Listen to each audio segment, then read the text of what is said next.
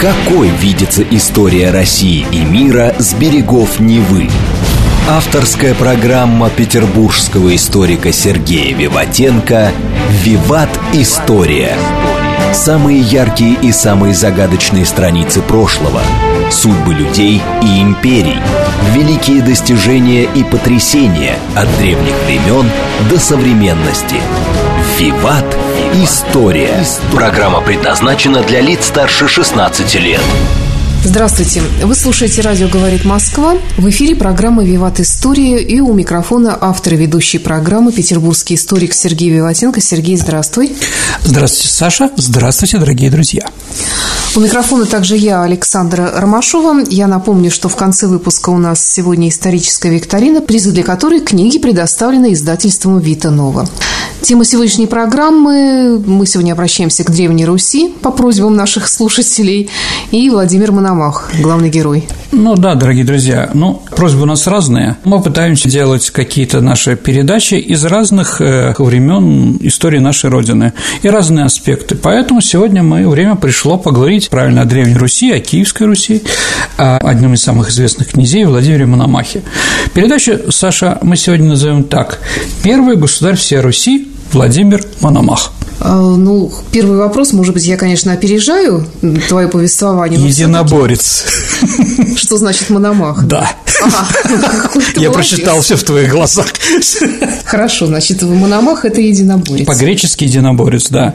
Это фамилия византийских императоров, из которого рода его мама. Ну, сейчас об этом поговорим. Итак, Владимир Всеволодович Мономах. Ну, в Древней Руси его называли Владимир. Крещении он был Василий. Ну, помните, дорогие друзья, что а, русский человек, да, имел три имени. А, три имени. Первое – славянское – Владимир, второе – христианское – здесь Василий, и третье имя, когда он перед его смертью он становится монахом, ему дает еще одно. Ну, видимо, да, тоже было бы на В. Я не помню, как его звали. Ну, неважно, но на В точно.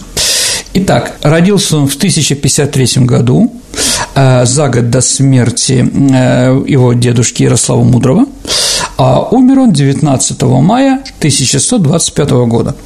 А кроме того, что он был киевским, да, какие у него этапы большого пути, Саша, да, где он был, что известно, он был князем ростовским, когда ему было 13 лет, он был посажен на престол, князем смоленским, потом Черниговским, Переяславским. То есть он все время, знаете, как э, Гоголь в нашем городе, э, если посмотреть, где он жил, да, он все время продвигался к Невскому проспекту все ближе и ближе к тому, к чему он мечтал, и о том, что он поэтизировал, да.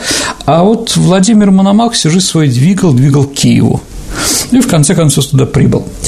На сохранившихся печатях Владимира Мономаха, Саша, я думаю, это интересно будет, да, он использовал титул «Архонт», а не князь. Архонт – это греческое название, руководитель.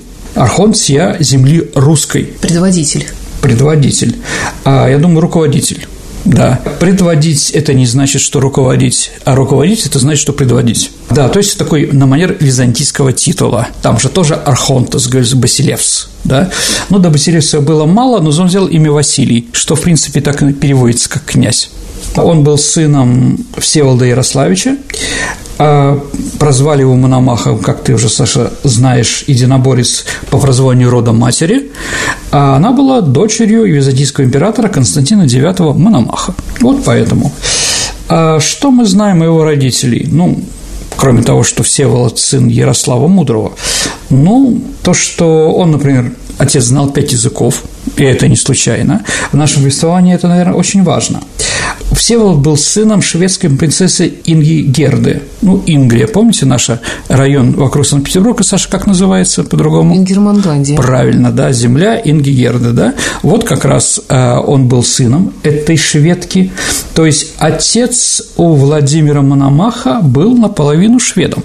А сам Ярослав, Саша, был сыном Рогнеды, тоже шведом. То есть Сколько же было крови славянской и русской у Владимира Мономаха? Непонятно, да? Непонятно. Но... Зато было много Рюриковичей. Рюриковичи, да. А с другой стороны, он был сыном греческой принцессы. То есть, если мы возьмем, какие у нее там есть э, русские корни, то, наверное, там у Святослава была жена рабыня Малуша, да? Или там Ольга. хотя у нее тоже ее статус и национальность непонятен. В принципе, это все равно. Получается, что восточнославянских корней у него практически нет. Все Рюриковичи, вы правильно, Саша, сказали, они женились на представителей либо европейских правящих династий, либо на дочерей половецких ханов, что тоже считалось нормальным. Да. А почти все южнорусские князья были наполовину половцы. И если мы, дорогие друзья, посмотрим работы академика Герасимова, Сашенька, чем знаменит академик Герасимов? Это скульптор, который по черепам восстанавливал лицо да, то мы увидим, что Ярослав Мудрый был монголоид. Ну, как раз от половецких каких-то там, да, доминант, скажем так. Ну, вот, да, такие вещи были нормальные во всех э, правящих домах Европы, и поэтому три дочери Ярослава Мудрого были выданы замуж, извините, за королей Норвегии, Венгрии и Франции. Ну, Анна Ярославна, мы об этом тоже с вами разговаривали. То есть родственником французской династии Владимир Мономах тоже был. Ну, там у него была двоюродная бабушка, да, женой французского короля. Ну, вот так вот. Свое детство Владимир Мономах провел при дворе своего отца, что понятно, но не в Киеве, а в Переославе, где была Переославская рада. Не тот, который находится в Ярославской области, Переослав-Залесский, а тот, который находится вот около Днепра. А он постоянно с детства возглавлял отцовскую дружину, осуществлял далекие походы, воевал против половцев. Угу. А, как пишет летопись, с пяти лет Мономах в походах с отцом. Я думаю, это тоже не случайно. Отец заставлял его, юношу, каждый день скакать из Чернигова в Киев для доклада – ну, то есть воспитывал в таких, в общем-то, спартанских в прямом переносном смысле отношений, да, он был все-таки воином в первую очередь. Когда ему исполнилось 23 года, вместе с Олегом Святославовичем он участвовал в походах а, в помощь поляков против чехов. Также дважды ходил с отцом, и еще там был, по-моему, святополком, против Всеслава Полоцкого. В общем, навоевался много. То есть он воин, да. А в 1078 году его отец становится киевским князем, и Владимир Мономах получает Чернигов.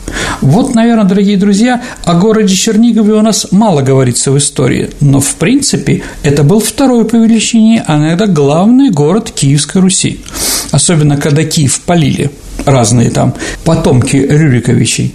Это было очень серьезно. Новгород, конечно, он и больше, и денег там больше, и знаний, значений больше. Но он был далеко, и они там занимались своими делами. Он был автономный всегда. Так вот, наверное, все-таки Чернигов в то время был на том же уровне, что и Киев а может быть и больше. Для Владимира Мономаха Чернигов играл больше роль, чем Киев. А доказательства это я вам приведу попозже. А что известно про то, как он был при своем отце? подавил восстание Вятичей. Вятичи – это самое такое строптивое, самое свободное, самое гордое из славянских племен. А у них оставалось очень много язычества, а, ну, как бы они жили приграничье таком с финно-уграми, всегда плохо платили налоги, когда надо восставали против всего, но и там остался такой языческий обычай, который в других местах уже не встречался практически – это воровство невест. То есть они воровали невесту соседних племен, поэтому их всех не любили. У них, наверное, тоже была избирательность, не просто кого-то воруем, а кого-то посимпатичнее. Ну, так вот, да. И вот он как бы действительно их побил очень серьезно. Ну и также нанес поражение торкам. Это такие тюркские народы, которые жили около Киева в степи. А с 1093 года умирает его отец, и вроде Владимир полностью достоин стать русским князем, киевским князем, но он не хочет. А вот тоже надо понимать, чем отличается Владимир Мономах от других князей, которые были до него. Понимаете, ну там главное было, как можно больше награбить, можно победить, как можно больше земель, да, дружине слава, почести себе, как это написано в слове о полку Игореве, да. Здесь же было другое. Он отказался воевать за престол, ну, дядя, потому что был еще, который имел право, да. А братья-то у него были? Ну, там много было родственников угу. абсолютно, и старших, и младших, там они все, Рюрикович, понимаете, они все родственники, там просто невозможно. Ну, то есть там вот как таковой один единственный наследник не, не, не, престола такого нет, не было еще. Там было такое лиственничное право, да, то есть если э, умирает князь, то не его сын становится князем, а брат. младший брат, да, угу. и вот святополк должен быть За Владимиром Мономахом дружина, за нем крупнейший город Чернигов, да, Святополка не любили. Вообще людей с таким именем, князей таких, с таким именем в России они все были отрицательные. Ну, как так получилось?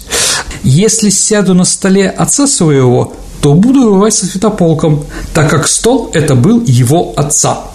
Вот, и отказался. То есть он не хотел воевать за власть. Он готов воевать был там с какими-то врагами и прочее, но за власть кровь проливать ему было это неинтересно. Почему в этом поколении появляются такие люди? Ну, потому что христианцы все больше и больше побеждают.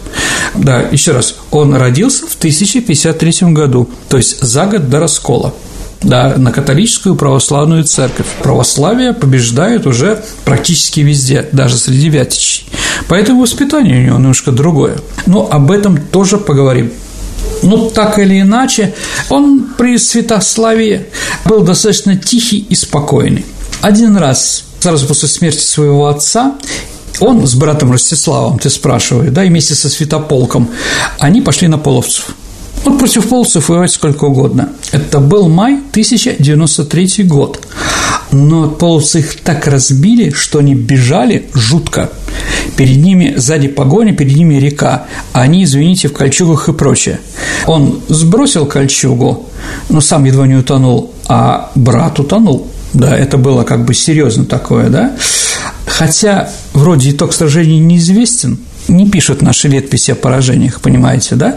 Но что точно известно, да, что а, был заключен мир.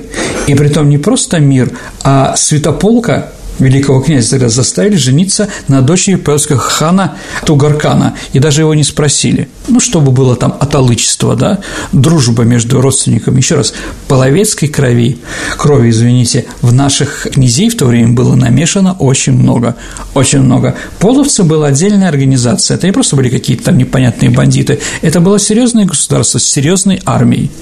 У нас будет передача о Великом княжестве Литовском, мы поговорим о половцах еще, ну, наверное, некоторые историки считают, что э, последние остатки половецкого народа – это, Саша, гагаузы.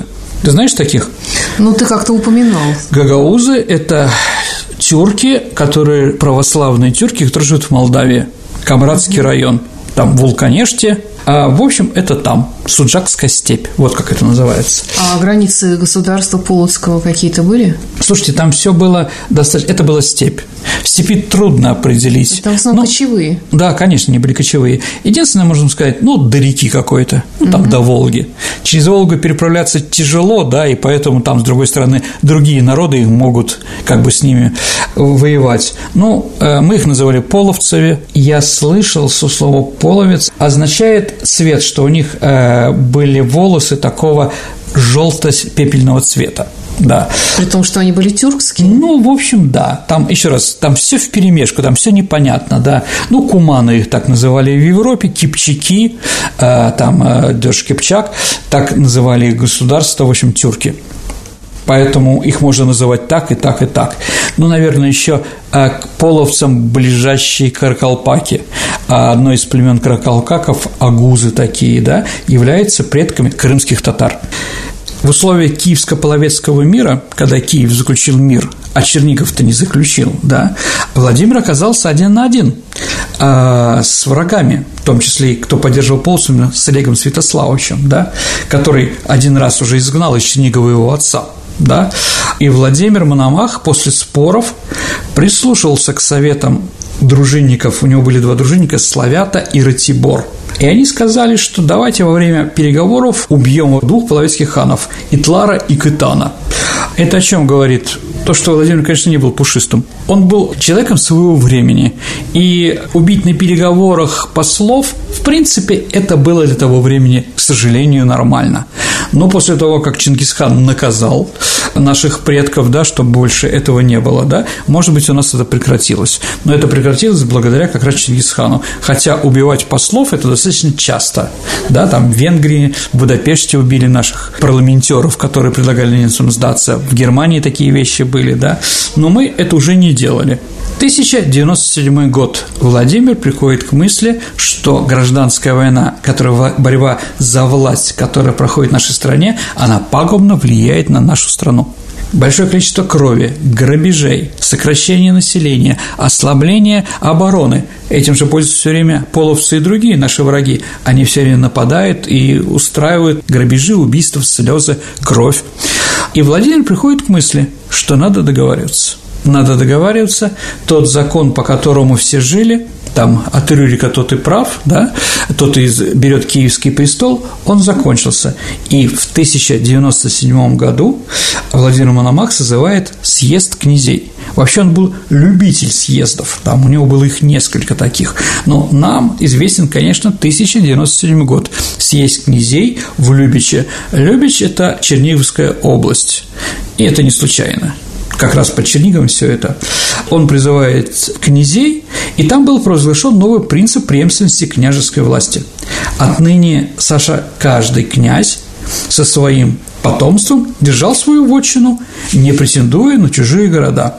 Хотя, конечно, междоусобицы после этого поутихли, но, по сути, это лишь усилие разобщенных земель, то есть феодальная раздробленность. Вроде Владимир выступал за нее. Так это или иначе, мы поговорим немножко попозже, да. Вот, Владимир получил Черниговскую, Северскую землю и прочее, прочее, прочее. Святославичи были лишены права претендовать на киевское княжение. Тут надо сказать, что Владимир Мономах играл в шахматы. Вот то, что сейчас он разыграл, в принципе, это тоже шахматная партия. То есть в одном месте уступил, в другом получил преимущество, да, и в конце концов он побеждает. Сразу скажу, что вот сразу после этого съезда, когда люди разъезжаются, их, по-моему, было 9 князей, 8 князей сговорились и убили, ослепили князя Василька там другого. То есть говорить о том, что все после этого у нас мир на тысячу лет, конечно же, было нельзя. Все это продолжалось. Вскоре после Любического съезда началась война уже на Волыне, Перемышле, это на Западной Украине. Формальные поводы, да, вам даже не интересно знать, так или иначе.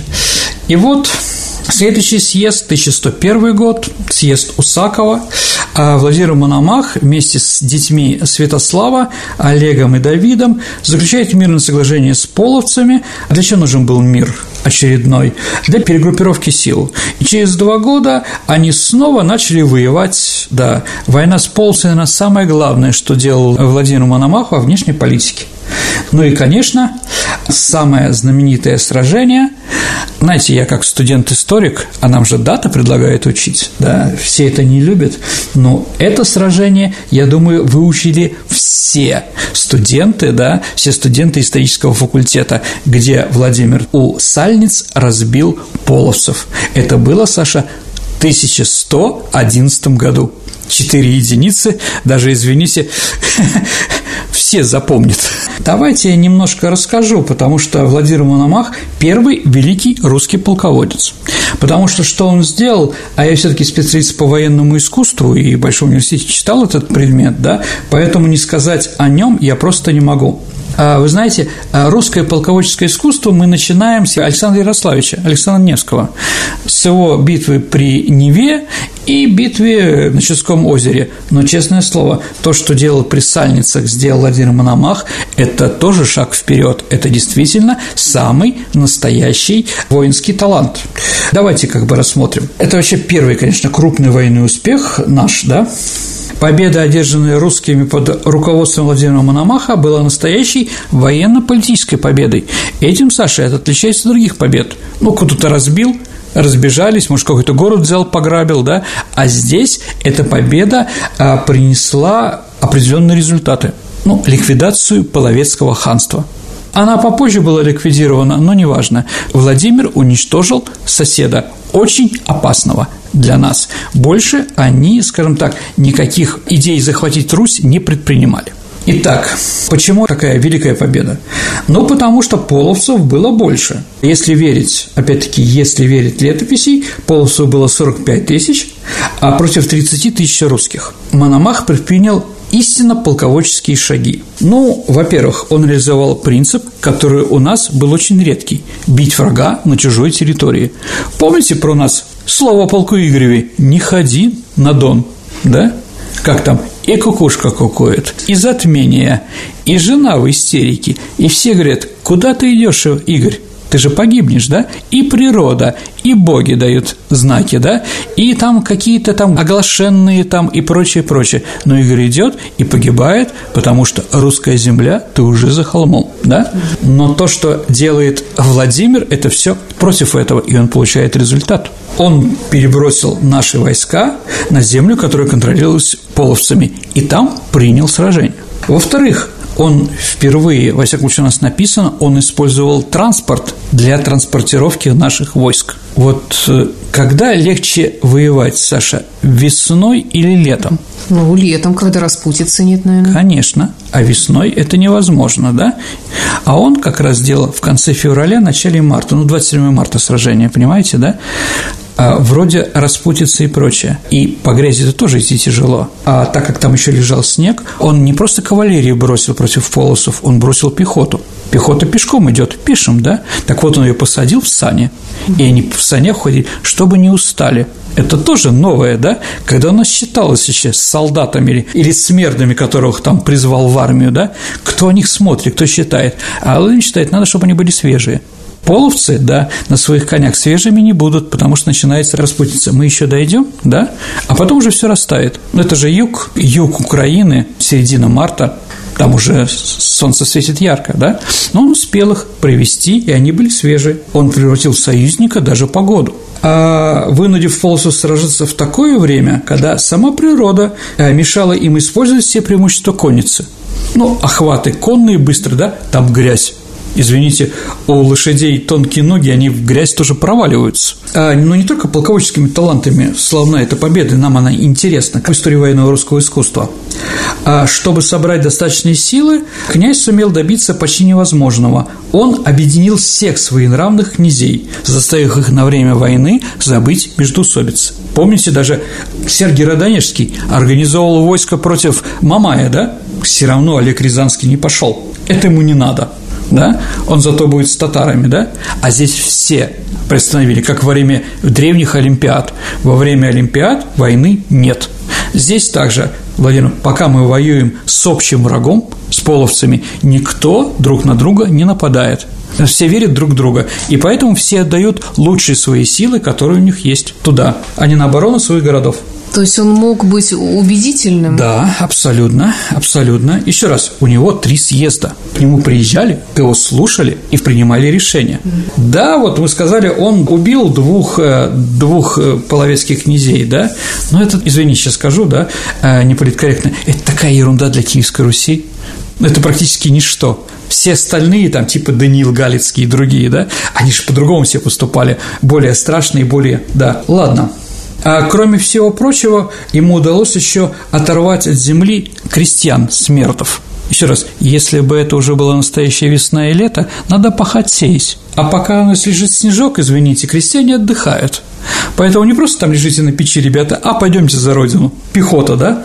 Вот. А чтобы вам было хорошо, вас еще на санках прокатит. Что вообще редкость для того времени, для простого крестьянина, да? То есть он усилил войско, которое традиционно состояло из профессиональных дружинников. Кроме него было еще народное ополчение. Это так можно назвать. И еще что он сделал такое, да? Как это написано в повести временных лет. Едучи перед войском, приказал попам петь тропари и кондаки, и крест честный целовать, и целовать э, образ Святой Богородицы. То есть, фактически, он превратил этот поход и сражение в битву за православную веру. Это тоже до этого не было. Два русских князя, что там священник выйдет там и говорит анафема тем, те враги, нет, одинаковые. Ну, гражданская война, можно сказать. А здесь нет – а если нет, это можно использовать. То есть впервые православная церковь выступила как одним из организаторов похода. И оно сделало все возможное, чтобы подготовить э, смердов, дружинников и всех остальных к нормальному бою. Они знали, что за ними стоит православная церковь. И это тоже новое, и это не случайно. Перед тем, как сражаться, это было в декабре 2010 года, Мономах отправил своего воеводу Дмитра с небольшой дружиной в разведку. Он пробрался в половецкие земли и узнал планы кипчаков, ну, половцев. Они готовились к новому наступлению. Узнав об этом, он решил провести превентивный удар – то есть, зная, что на нас нападут половцы, он нанес удар раньше времени. Это тоже говорит о многом, да, Ведь, Саша, наверное, ты прекрасно понимаешь, что отражать хорошо подготовленное наступление врага всегда труднее. А он решил заставить полосов поменяться ролями с русскими, и на них напал. Ну и про весну. Традиционно русские полосы отправлялись воевать весной, когда заканчивалась распутица. Это было большое преимущество до конницы, но Владимир Мономах навязал в невыгодное для полосов время. Ведь у половцев не было пеших воинов, а у нас они были – то есть мы могли воевать немножко по-другому, да, и не были в таких же природных условиях, которые поставили Павловскую конницу. Наша конница тоже же страдала от этого, да. И вот поэтому конец февраля, начало марта. Перебить. Сергей, давай прервемся на несколько минут. Это программа «Виват История». Продолжим после выпуска новостей и рекламы на радио «Говорит Москва». Хорошо, Саш. Какой видится история России и мира с берегов Невы? Авторская программа петербургского историка Сергея Виватенко «Виват. История». История. Вы слушаете «Радио говорит Москва». В эфире программы «Виват История». Мы продолжаем наш разговор о Древней Руси, о Владимире Мономахе. Итак, дорогие друзья, киевчаки не могли ожидать, что русское войско выступит дорогу в столь непривычное время. Поэтому, как видите, Владимир рассчитал все – не просто лишил противника возможности в полной мере использовать свои преимущества и армии, но еще навязать свое все. И, конечно, от этого он победил. Особенно то, что он бросил на войну пешее войско, которое сыграло главную роль. Вот как описывают э, летописцы сопротивления со стороны некоторых союзных князей, да? Дружина сказала ему, не время теперь губить смертов, оторвать их от пашни. Так сказал, он говорит, хорошо, пойдем в феврале. Понятно, да? Итак, легендарная победа 27 марта 1111 года, я еще о нем хочу сказать, что она пришлась на день Федоровской иконы Божьей Матери – а Саша Федоровская икона Божьей Матери – это хранительница русской государственности. Кто молился ей в первую очередь, Саша? Помните по нашему? Ну, императрица. Конечно, конечно, все женщины династии Романовых, да, имели отношение как раз Федоровский городок, поэтому в царском селе. Да, они все были Мария Федоровна, Александра. Ну, там было, конечно, и Алексеевна и другие, да, но в принципе абсолютно верно. Конечно, все Федоровны. И впервые икона Федоровской Божьей Матери для нашей страны заиграла именно при Владимире Мономахе. И это думаю, не случайно. Итак, Любечский съезд, победа при Сальнице и так далее и тому подобное. Владимир – это еще не князь, он только Черниговский Переославский.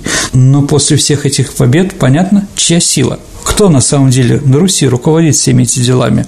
И через два года, в 1113 году, киевский князь Святополк умер, да, и в Киеве вспыхнуло народное восстание – и киевское боярство 4 мая призывало на княжение Владимира Мономаха. А он не согласился.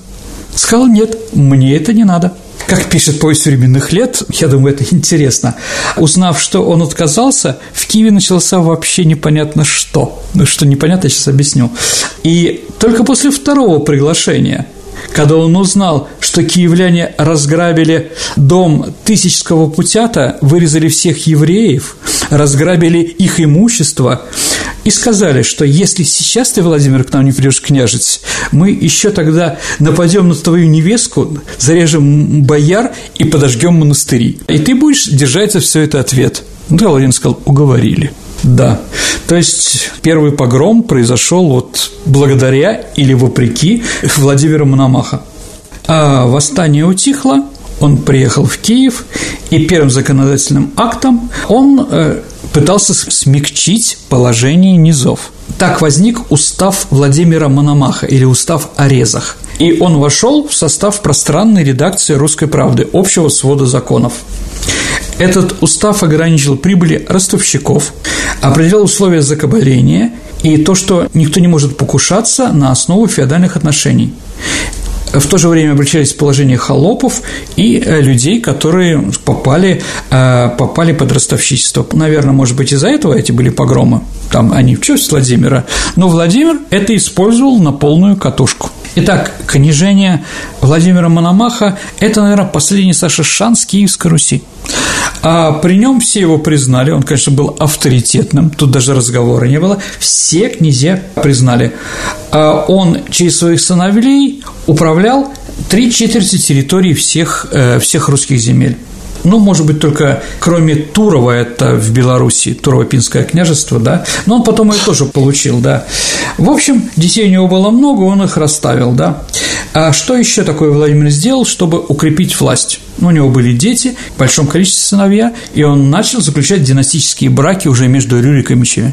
То есть никакие там люди из-за моря, никакие половцы, только внутри Рюриковичей, чтобы как можно было крепче. А, ну, например, Ярослав Святополкович и Всеволод Олегович а, были женаты на дочерях Мстислава Владимировича, внука Мономаха. На дочери Мономаха Агафии был женат Всеволод Городенский. Роман Владимирович был женат на дочери Ростислава, это брата да. В общем, все практически, да, но у него не было большого гнезда, как у Всеволода, да, его потомка, да, это был его внук, да, но то, что он всех своих родственников, всех преданных, да, женил на всех князьях, чтобы было какая-то такая вот э, мир внутри Рюриковича, это точно. И вот его вот эта вот тактика, да, и став руководителем, он должен был закончить с Половецким ханством. И вот эта тактика наступления на степь сделала так, что половцы стали отходить от наших границ. Раньше они стояли, нападали, грабили, приходили, потом уходили.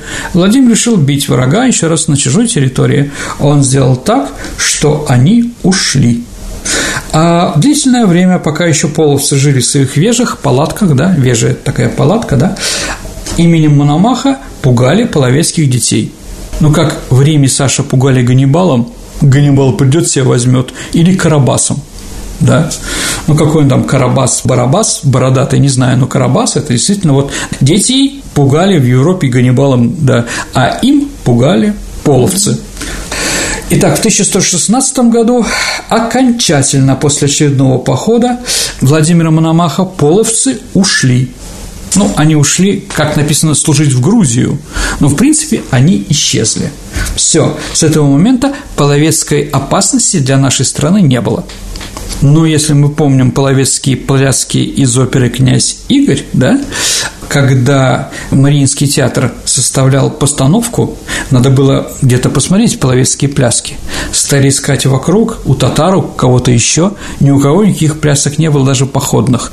Тогда была собрана, Саша, э, организована специальная экспедиция в Туркмению – потому что они считались ну, какими-то родственниками ближайшими.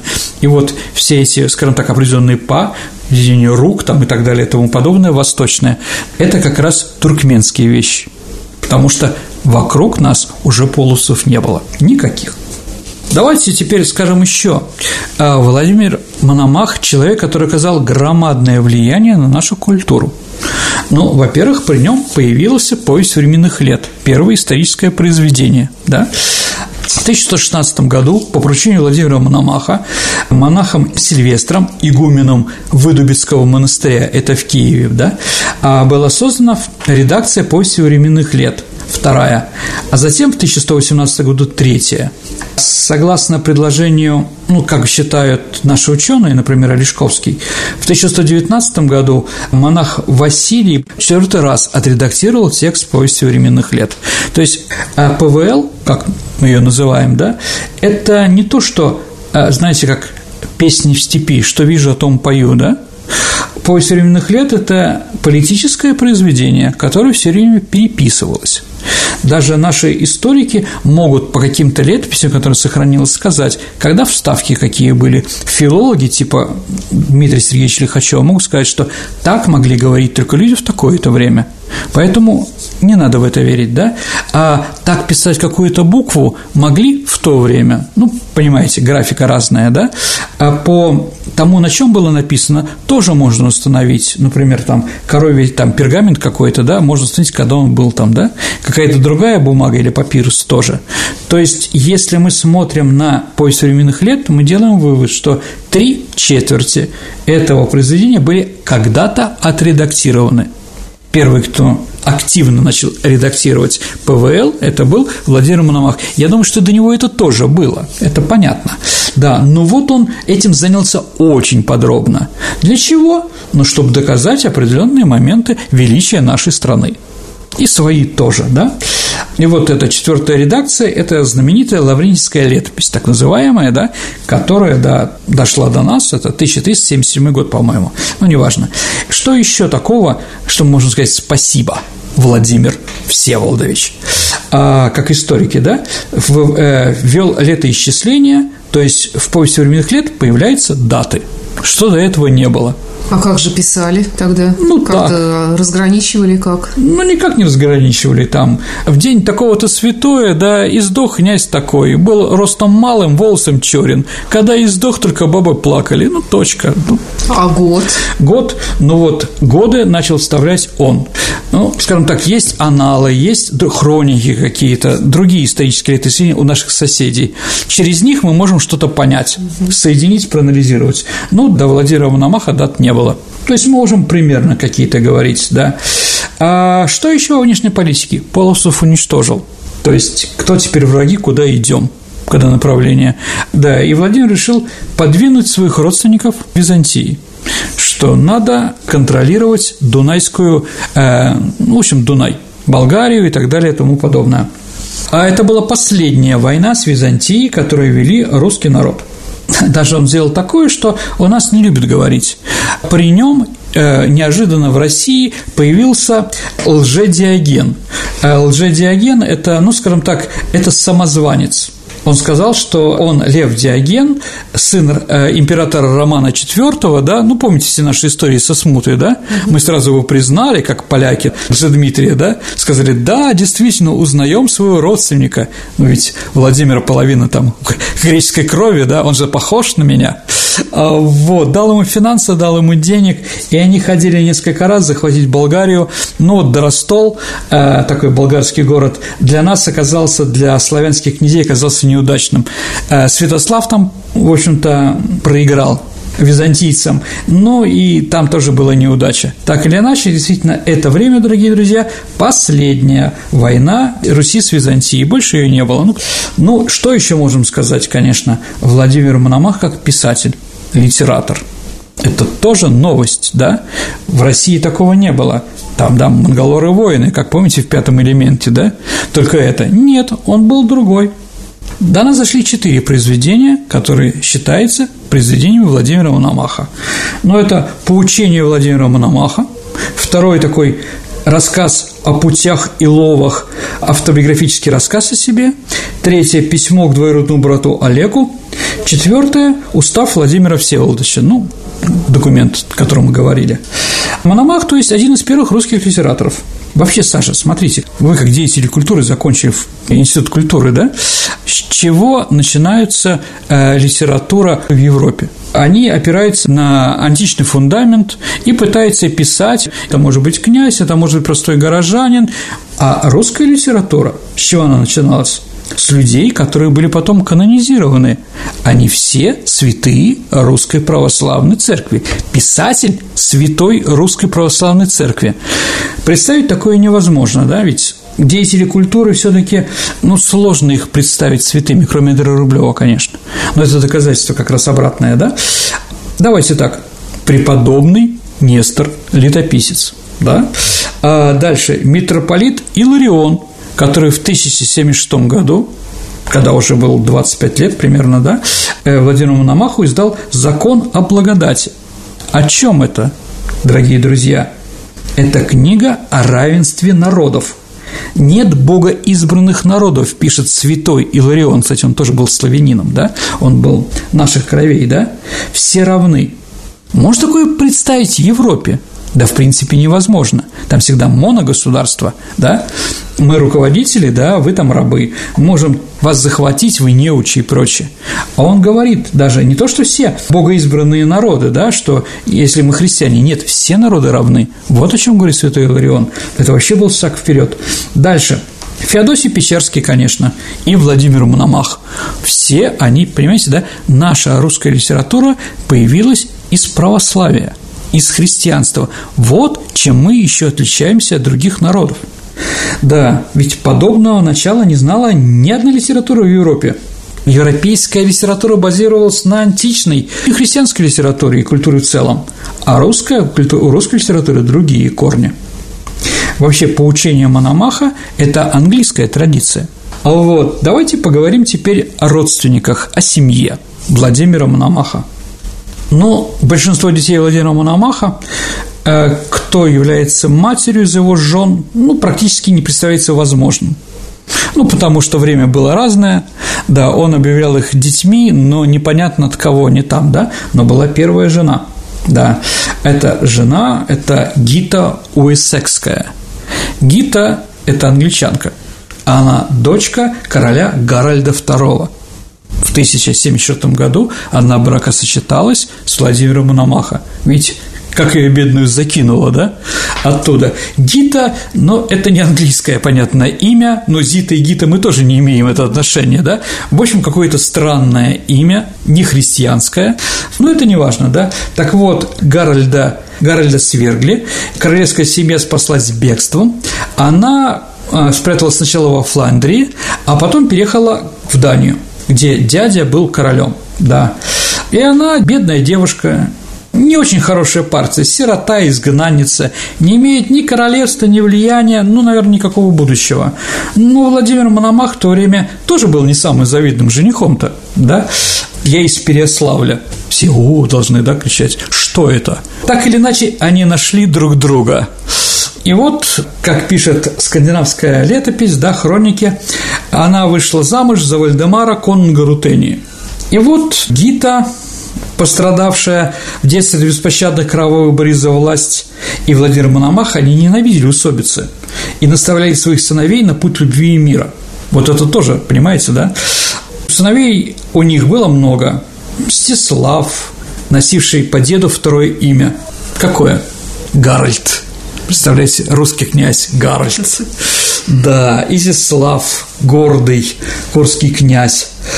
Долгорукий Юрий же ведь тоже сын э, Владимира Мономаха, но говорят, он же от другой женщины. От какой, мы не знаем. Да. Но, в принципе, да, говорят, что Гита умерла в 1098 году, а Юрий Долгорукий э, родился он, а 1099 год – то есть Юрий Долгорукий родился в 99 году, через год после смерти Гиты. Поэтому можем делать вывод, что, наверное, мама у него была кто-то другой. Да, и еще смотрите, от первого брака э, у него все дети носили славянские имена. Ну, Гарольд мы это не берем, да? А второго брака все имена греческие. Ну, Юрий – это Георгий, да?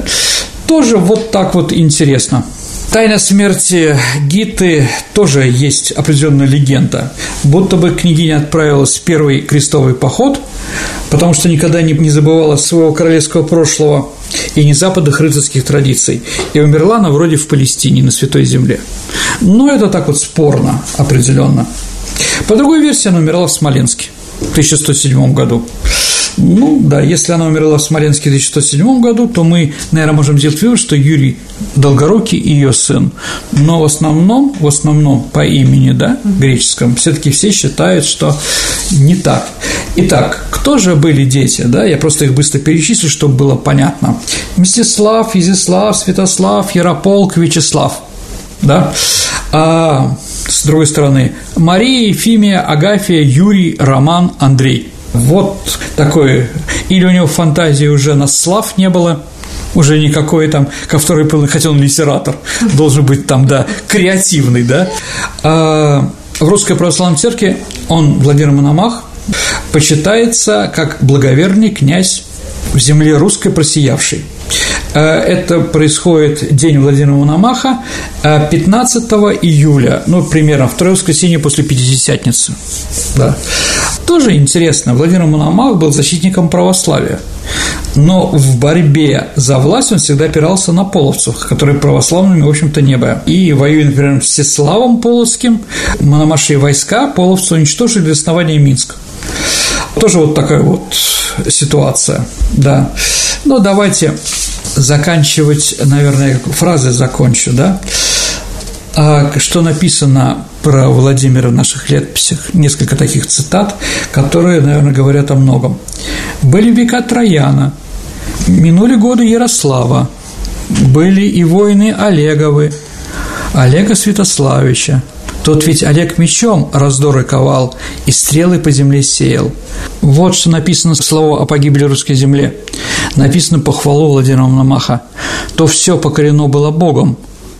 Христианскому народу поганые страны – Владимиру Мономаху, который то половцы дети своего страшаха в колыбели пугали, да? А Литва при Владимире из болот на свет не вылезала. А Венгрия их спасали только каменные горы Карпаты. Да, чтобы через них великий князь Владимир туда не приехал, да? А немцы радовались. Саша, чем они радовались, что далеко живут? Да, вот такой вот Владимир Мономах. Еще раз, не хороший, не плохой, но очень, по-моему, современный очень современный. И я думаю, что действительно он один из первых э, как раз князей, таких великих русских князей, собирателей земли русской. Ну и последнее, наверное, дорогие друзья, всем интересует вопрос, ходил ли Владимир Мономах в шапке Мономаха? Да и вообще откуда взялось это понятие шапка Мономаха? Ну, это поздняя придумка. Шапка Мономаха – это такая была идея Ивана Третьего. Иван III, он был женат на, на Софии Палеолог, э, дочери императора, да, византийского, и пытался что-то греческое такое сделать. Вот вроде, да. Но всем известно, что первый князь с греческой кличкой у нас – это Мономах. Поэтому он пытался показать, что он ничем ее не хуже, и вроде он ходил в этом головном уборе. Да, потом уже шапка Мономаха стала нашим, нашей короной нашим венцом на царствование, скажем так. Корона все таки немножко другое. Так или иначе, да, есть такая шапка Мономаха, есть еще казанская шапка, у Ивана Грозного было две таких. Ну вот с этого момента, да, Владимир Мономах, да, стал известным человеком. Спасибо, Сергей. Угу. И теперь мы переходим к нашей постоянной рубрике «Ответы на исторические вопросы наших слушателей». Я напомню, что вы можете их оставлять в нашей группе ВКонтакте, это группа программы «Виват История», либо присылать на электронный адрес радио «Виват собака Mail.ru». Да, и, кстати, хочу напомнить, что у нас ожидается в ближайшее время э, выпуск программы «Виват История» традиционный, который целиком будет посвящен ответам на ваши исторические вопросы. Так что присылайте как можно больше ваших вопросов. Мы, дорогие друзья, какие-то вопросы сразу отвечаем, да, а какие-то я собираю для того, чтобы их вот, как всегда, ответить раз в квартал на них. Так что присылайте или мне, или Саше, или на нашу страницу ВКонтакте. Да, у нас там есть много возможностей, чтобы оставить mm-hmm. ваш вопрос вопросы. Ну, Мы конечно, все их видим да. и рано или поздно произносим, если вопросы корректные. Вопрос от Никиты.